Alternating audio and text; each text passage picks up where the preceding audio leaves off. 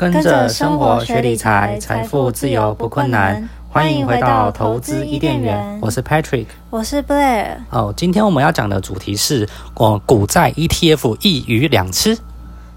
上周 Blair 介绍美国三档追踪标普五百的 ETF，不知道有没有帮助到大家在投资上有新的选择。但是上周我介绍的都是股票型的 ETF，那这周会由 Patrick 介绍另一种，也是非常适合小资族简易的股债平衡型 ETF。是，那这一周呢，我们来介绍。这个 ETF 它是同时具有股票跟债券这两种功能的 ETF。那首先呢，我要跟各位小资主介绍有四档 ETF。那这四档 ETF 由呃美美国美国前三大 ETF 发行商，它叫做 iShares。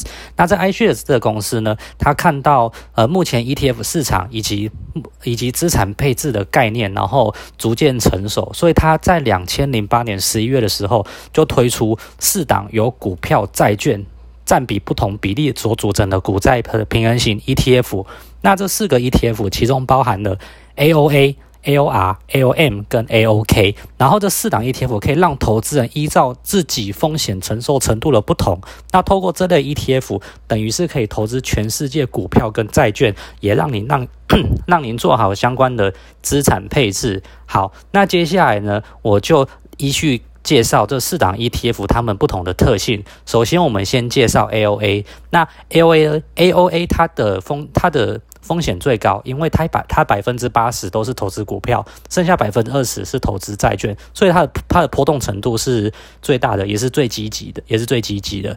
那 AOR 它的股票跟债券比是六六比四。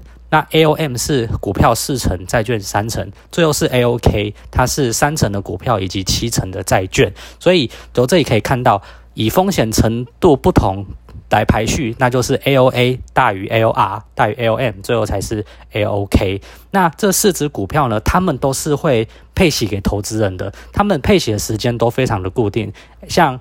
呃，他们都是四七十十二月配息，那 AOK 呢？他们是月配息，是每个月都会配息一次。那其余三档都是七四七十十二，哦，是属于一个季配息的一个 ETF。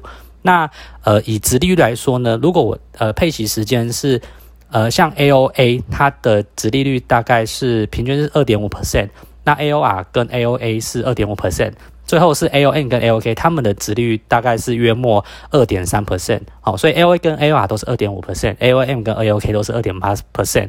那如果以报酬率来讲的话，因为 AOA 它的波动程度比较积极，而且八成都是投资股票，所以它的年化报酬率相对比较高，大概是十趴。那 AOR 是八趴，AOM 是六趴，最后是 AOK 大概是四点四点四趴。所以这四档 ETF 它四者差别其实在于股票、债券，呃。就是因为他们的比重不同去做调配，去做调配。那这四档 ETF 我们就是稍微跟各位简单说到这里。诶，那请问 Blair 有什么问题要问我吗？请问 AOA、AOR、AON、AOK 这四档 ETF 要选择怎么样选择比较适合？哦，那其实这可以分两个去分析。第一个就是呃，看你本，因为每个。投资人他的风险属性不一样。如果今天我是一个很积极的投资人，其实我可以建议他去去买 AOA，因为它八成是股票，两成是债券。哦，就是看你自己风险如如果如果有些投资人他可能哦，我不要，我不想投资那么多股票，我可能想要稳定的去稳定的去拿到利息，那其实你就可以去，我就可以推荐你去买 AOM 或是 AOK。哦，它的波动程度不会太大，但是又可以稳定的让你赚到这个配息。这是第一个，那第二个就是，呃，根据年龄的不同，呃，简单来说，像我们。假设是年轻人跟跟 Patrick Cobr 是年轻人，那其实我会建议年轻人可以将股票配置放在 AOA。那随着年纪的增长，譬如说你现在是三十岁之前，你可以买 AOA。那如果你到了四十岁了，那你就可以慢慢把你的资金转到 AOR。那你五十岁了就转到 AOM 的 AOM。等你退休之后，你再把资金慢慢的转到 AOK。其实这有点像像是之前。目这有一个叫做目标到期债的概念，那周末我会我会录一集目标到期债，因为这这个是最近蛮蛮热门的一个金融商品，所以呃，以上都分两个面向，第一个就是看您自己的风险属性去投资哪一个 ETF，第二个就是随着您年纪的不同，去慢慢的转移适合自己属于自己的 ETF。那这四的那这四个 ETF 呢，他们都有个特性，就叫做再平衡。哦，投资人就不用说，哎，我要投资什么股票？哎，投资多少 percent 股票跟多少 percent 的债券？哦，那你刚刚提到的再平衡是什么？然后大概多久会执行一次？OK，所谓的再平衡呢，就是指说，呃，像以以这个这个这个 AOM 为 A A O R A O A 为 A O A 为例好了，它一般来讲，这个投信公司他们会有股票是占八成，然后剩下两成是投资债券，但是呃，这个这个比重呢，它是会随着市场上波动。会有变化，呃，假设每你现在投资一个 A O A，然后你初始的资金是八成帮你投资股票，两成债券，但是随着这个这个行情在在走在走动，那如果美股美国股市一直创新高，其实你你现在投资的这个 E T F，它的比重就是慢，你的股票比重会从八成慢慢提升到八十五趴，甚至九十趴，那你的债券比例就会等比例往下降。那这个呃，如果在这个在这个投组变化的过程之中，其实你会感觉到说，嗯，我今天是要买一个股债平衡 ETF，那为什么这个美股创新高就会慢慢的变成股票的形状？你等于是变成买一个股票的 ETF，而不是买一个股债平衡型的 ETF。所以，呃，在资产管在资产管理上，我们必须要做一件事情，叫做再平衡。那再平衡就是要把我们这个被被调整，呃，应该说被被市场上调节后的这个权重，重新拉回它原本初始该有的权重。所以，如果过三个月、六个月，那美股创新高，你的 A O、你的你的 A O、A O A 实际上变成是九成的股票跟一成的债券，那到一个固定的时间，它就会投信公司会帮你把十趴的股票卖掉，然后去补那十趴的债券，就回到原本的八成的股票跟两成的债券，这样长期对对你。长期对这个你的你的这个资金而言，其实就是比较会有效率，而且还可以帮你降低风险。那至于刚刚 Bray 问到说什么时候要执什么时候要执行一次，以这四档这四档 ETF 来说，他们是每半年会执行一次。